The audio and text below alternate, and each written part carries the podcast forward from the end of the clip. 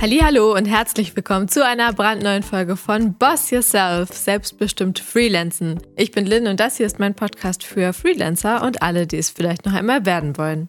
Heute gibt es auf einige Anfragen hin eine weitere How-To-Folge und zwar dieses Mal das Thema How-To-Rechnungen schreiben und leider auch How-To-Mahnungen schreiben. Also eine kleine, aber satte Portion Wissen für euch.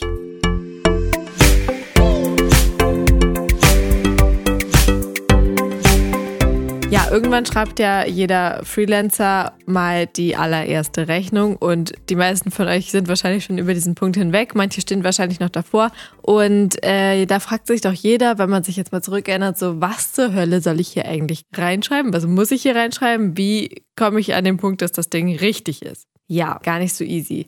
Also für alle, die das allererste Mal eine Rechnung schreiben und eine freiberufliche Tätigkeit schon angemeldet haben, ist ja schon mal der erste Schritt überwunden. Um überhaupt Rechnungen schreiben zu dürfen, muss man ja in irgendeiner Form ein Gewerbe, eine freiberufliche Tätigkeit angemeldet haben. Es kann nicht jeder einfach querbeet Rechnungen schreiben, sondern ähm, dafür muss man sozusagen einmal beim Finanzamt Bescheid sagen, hier, ich bin jemand, der Rechnung schreibt, ich möchte ein Gewerbe anmelden. Wie man das Gewerbe anmeldet, das haben wir in der allerersten Folge von Boss Yourself schon mal besprochen. Ich glaube, das brauche ich jetzt nicht nochmal erzählen, denn die meisten von euch, die hier zuhören, sind ja wahrscheinlich eh schon ein bisschen fortgeschritten. Also einmal vorweg. Rechnungen schreiben ist eigentlich ja was Schönes, weil das bedeutet, dass man Kohle bekommt und Geld verdient hat und Aufträge hatte oder hat. Aber dabei muss einiges beachtet werden, weil Rechnungen ziemlich wichtig sind für dein komplettes Dasein als Freelancer. Das heißt, wir gehen einmal durch, was auf einer Rechnung draufstehen muss, damit sie rechtskräftig ist und sozusagen richtig ist. Außerdem auch, was auf einer Mahnung drauf sein muss und wie man bei Mahnungen vorgeht. Genau das sind so die beiden Kernpunkte hier drin und dann habe ich noch ein paar kleine Tipps euch. Also, was muss auf einer Rechnung draufstehen? Selbsterklärend dein Name und deine Anschrift, also deine Adresse, sowie deine Steuernummer. Manche haben da einfach einen fixen Briefkopf und äh, der ist immer da oben drauf auf der Rechnung. Dazu kommen wir aber gleich nochmal. Wichtig ist in jedem Fall, ob du die Rechnung jetzt mit einem Programm schreibst oder selber schreibst, jedes Mal händisch, dass dein Name und deine Adresse sowie deine Steuernummer oben drauf sind. Im Idealfall natürlich auch deine äh, Handynummer und deine Mailadresse. Es folgt Name und Adresse des Auftraggebers, am besten mit dem direkten Ansprechpartner oder der direkten Ansprechpartnerin, die du hast bei deinem Kunden oder Auftraggeber, denn das gibt dem Ganzen einfach nochmal ein bisschen mehr ähm, Verantwortlichkeit für diejenige Person, die dafür zuständig ist. Es folgt das Rechnungsdatum. Das ist wichtig, weil du mit dieser Rechnung eine Frist angibst. Das heißt, du gibst ein Zahlungsziel an. Wann soll der Kunde die Rechnung bezahlt haben, damit es noch in der Frist ist. In der Regel sind das so irgendwie zwischen sieben und 14 Tagen. Das kannst du letztendlich selbst entscheiden. Üblich sind aber so, ja, sieben Tage ist ein bisschen knapp. So zehn oder 14 Tage würde ich mal sagen, ist so gang und gäbe.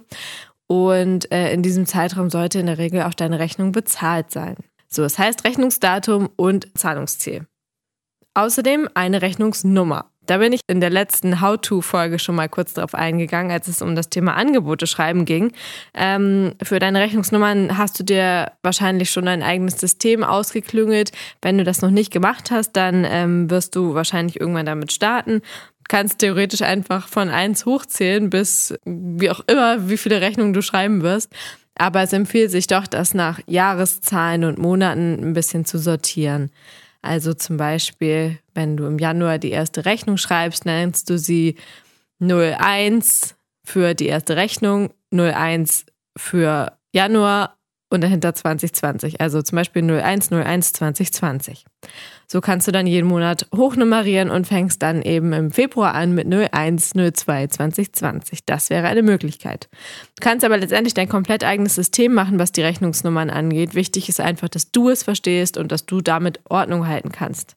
Genauso wichtig ist dann die Angabe zur Leistung. Also welche Leistung hast du konkret erbracht? Dabei ist wichtig, dass du die Leistung ja konkret beschreibst, also dass es nicht irgendwie schwammig ist, worum es sich da jetzt handeln kann, sondern wenn du ähm, einen Text zum Beispiel geschrieben hast und den jetzt abrechnen möchtest, dann schreibst du am besten auch noch irgendwie den Titel vom Text mit rein oder so, damit man das konkret zuordnen kann. Außerdem die Stundenzahl oder und den Stundensatz beziehungsweise die Tageszahl, je nachdem, wonach du deine Arbeit berechnet hast oder wie du die Berechnung aufgeteilt hast, schreibst du das eben mit rein und ganz wichtig auch das Leistungsdatum.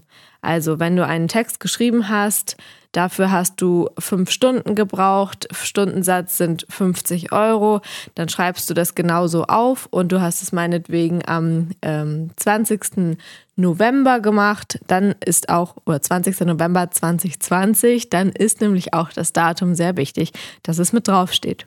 Möglicherweise musst du dabei auch noch so Zusätze angeben, wie zum Beispiel, dass du damit auch die Rechte an etwas abgibst oder Einschränkungen aufhebst.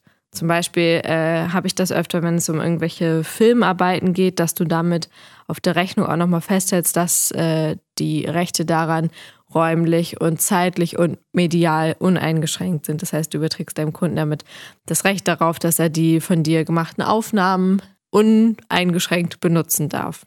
Das ist natürlich auch nochmal so eine Sache, das ist von Job zu Job sehr, sehr unterschiedlich. Kann auch sein, dass es dazu einen extra Vertrag gibt, der mit dir und deinem Auftraggeber gemacht wurde.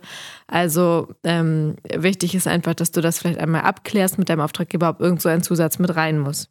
So, dann natürlich der Preis. Und zwar wird der Preis nochmal ein bisschen aufgedröselt in einen Nettopreis, dann die Umsatzsteuer, die wird einzeln aufgeführt und daraus entsteht natürlich dann der Bruttopreis.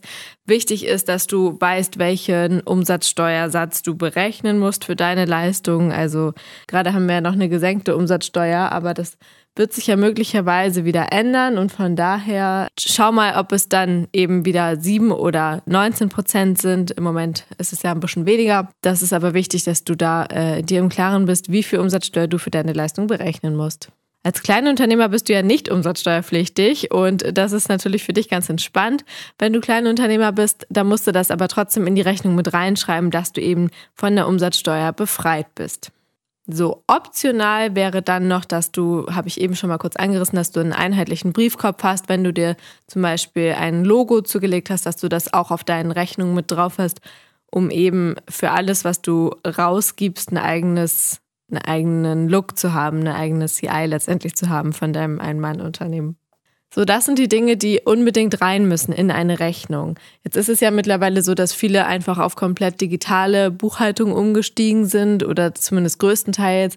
Das heißt, ich glaube, ich habe noch nie eine Rechnung per Post verschickt. Ich mache das immer per Mail. Und du musst ja Rechnungen auch als Freiberufler zehn Jahre aufbewahren. Denn äh, die Rechnungen unterliegen der gesetzlichen Aufbewahrungsfrist für geschäftliche Dokumente.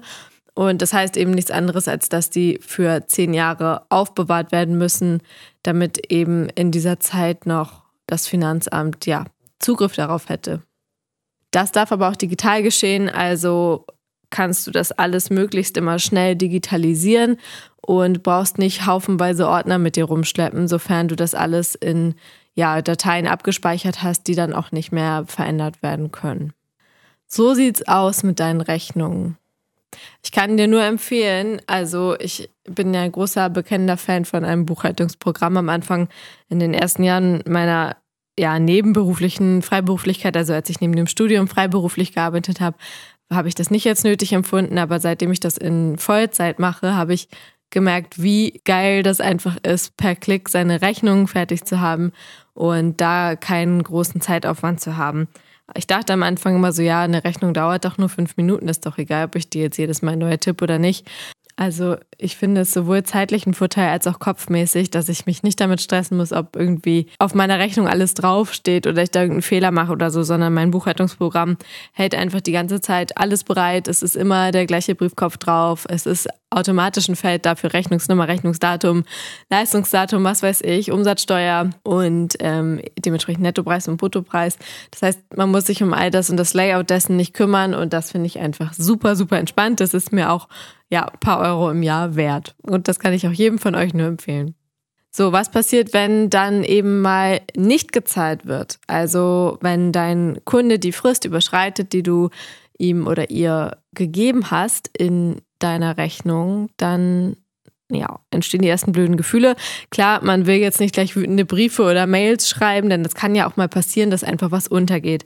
Das heißt, als erstes würde ich mal freundlich anrufen und nachfragen. Vielleicht erklärt es sich dadurch schon und, und es hat einfach daran gelegen, dass irgendwas untergegangen ist oder so. Wenn du dann aber merkst, okay, hier stimmt was nicht, hier habe ich ein ungutes Gefühl, dann kannst du trotzdem natürlich erstmal ganz freundlich bleiben, klärst das am Telefon und kündigst einfach an, okay, ich muss euch jetzt leider der Form halber äh, erstmal eine Zahlungserinnerung schicken. Die schickst du per Mail oder per Post und kündigst das einfach telefonisch schon mal an. Dann fühlt sich dein Kunde auch nicht irgendwie direkt blöd auf den Schlips getreten, sondern jeder weiß, was Sache ist. So, und eigentlich sollte sich das dann schon mal klären. Wenn sich das dann immer noch nicht klärt und 30 Tage überschritten werden, also du 30 Tage lang kein Geld bekommst nach deiner Zahlungsfrist, dann ist das Gesetz auf deiner Seite und du bist dann praktisch in der Situation, dass automatisch ein Verzug eintritt. Das ist auch so unabhängig davon, ob du eine Mahnung geschrieben hast oder nicht, sondern zwischen zwei Geschäftsleuten tritt automatisch dieser Verzug ein der Rechnung, wenn 30 Tage lang nicht gezahlt wurde nach der Fälligkeit. So, dann müsstest du wohl oder übel nochmal nachfragen, was da los ist und gleichzeitig auch eine Mahnung schreiben. Man kennt es auch, wenn man mal online irgendwo was bestellt hat oder so und vielleicht meine Rechnung vergisst oder der Brief untergeht, was auch immer. Irgendwann hat wahrscheinlich jeder von uns schon mal eine Mahnung bekommen, weil man irgendwas verdödelt hat. Wenn einen das dann aber selber betrifft, dann ist es irgendwie nicht mehr so lustig. Also ich hatte den Fall selber leider auch schon. Man weiß natürlich auch nie, was auf der anderen Seite los ist. Liegt es daran, dass es jetzt nur vergessen wurde oder liegt es daran, dass da gerade selber ein finanzieller Engpass ist? Ähm, das kann ja diverse Gründe haben und von daher ist es immer so ein bisschen Fingerspitzengefühl, da an sein Geld zu kommen und oder richtig vorzugehen. Denn man will ja auch seinen Kunden nicht verärgern oder irgendwie dafür scheiß Stimmung sorgen, falls man den in Zukunft noch behalten möchte. So, das heißt, du würdest, wenn das Geld immer noch nicht da ist, nach deinen netten Versuchen, würdest du immer noch nett bleiben, aber gerne mal eine Mahnung schreiben, die du auch nicht erste Mahnung nennst, weil dann geht dein Kunde davon aus, dass es eh noch eine zweite gibt und er noch ordentlich Luft hat und das noch gar nicht so brennt. Das heißt, du schreibst einfach eine Mahnung. Wichtig ist, dass auch in der Mahnung alle Daten korrekt sind, du sie direkt an deinen Ansprechpartner richtest, du da keine Tippfehler drin hast oder irgendwas. Und damit setzt du eine konkrete neue Frist, also meinetwegen nochmal sieben Tage, in denen das Geld da sein muss. Wenn das nicht eintritt, dann schickst du noch eine Mahnung. Und wenn dann dein Geld immer noch nicht da ist, dann ist es wohl doch mal höchste Zeit, etwas ernstere Schritte zu ergreifen, dann kannst du immer noch einen Anwalt beauftragen oder ein Inkasso-Unternehmen. Ist zwar nicht die schöne Tour, aber manchmal geht es halt nicht anders, wenn du wirklich mal in diesen Fall kommen solltest. Ich würde das Thema Inkasso-Unternehmen und Anwalt jetzt hier nicht ausbreiten. Ich glaube, das führt ein bisschen zu weit, aber nur, dass du schon mal davon gehört hast. In der Regel löst es sich ja auch deutlich schneller als das und man muss all diese Schritte gar nicht gehen. Und da kannst du natürlich auch mal, wenn du in dem Fall bist, dass dein Kunde nicht bezahlt, kannst du natürlich auch mal auf den zugehen und sagen, hier, ich merke, ihr habt hier ein Problem, welche Lösung können wir finden? Können wir eine Ratenzahlung vereinbaren? Könnt ihr mir schon mal einen Teil bezahlen? Wann rechnet ihr damit, dass ich das Geld bekomme? Also einfach offen kommunizieren und trotzdem alles immer schriftlich festhalten. So, also das waren die wichtigsten Punkte zum Thema Rechnungen schreiben und Mahnungen schreiben. Beides so ein bisschen, naja, die schnöderen Themen aus unserem ganzen Berufsfeld, aber muss trotzdem alles richtig sein und vor allem muss das, wie gesagt, alles richtig aufbewahrt werden, damit dann eben du selbst, wenn du keinen Steuerberater oder keine Steuerberaterin hast, deine Jahresabschlüsse einfach machen kannst und ja auch langfristig eine gut sortierte Buchhaltung hast. Oder eben, wenn du dich steuerlich beraten lässt, dass du das einfach weitergeben kannst und ein gutes System da drin hast ja, dafür bietet sich einfach ein Buchhaltungsprogramm an, denn das macht echt alles einfacher und entspannter. Also, ich hoffe, dass dir diese kleine Folge hier was gebracht hat und dir nochmal einen Impuls gegeben hat für deine Rechnungen und Mahnungen hoffentlich ja nicht, aber falls du mal welche hattest oder hast oder gerade vielleicht in der Situation bist und nicht weißt, wie du vorgehen sollst. Ansonsten, wenn du Themenwünsche hast, schick sie mir immer gerne her. Ich hätte zum Beispiel bei diesem Thema auch gedacht, dass das schon durch ist, aber es scheint wirklich viele von euch zu beschäftigen, gerade von denen, die noch am Anfang stehen. Und deshalb, ja, freue ich mich, dass dieser Themenvorschlag von euch kam. Also, wenn wenn dir die Folge gefallen hat oder dir die anderen Folgen gefallen haben, dann teile das gerne auf Instagram. Du kannst übrigens auch nochmal in die Folge How to Angebote schreiben reinhören, wenn du die noch nicht gehört hast. Die passt ziemlich gut zu dieser Folge hier und gibt dir einige wertvolle Tipps zum ganzen Thema ja, Formulare und Buchhaltung etc. Und ja, in diesem Sinne, mir hat es Spaß gemacht. Ich freue mich aufs nächste Mal. Bis dahin, eure Lynn.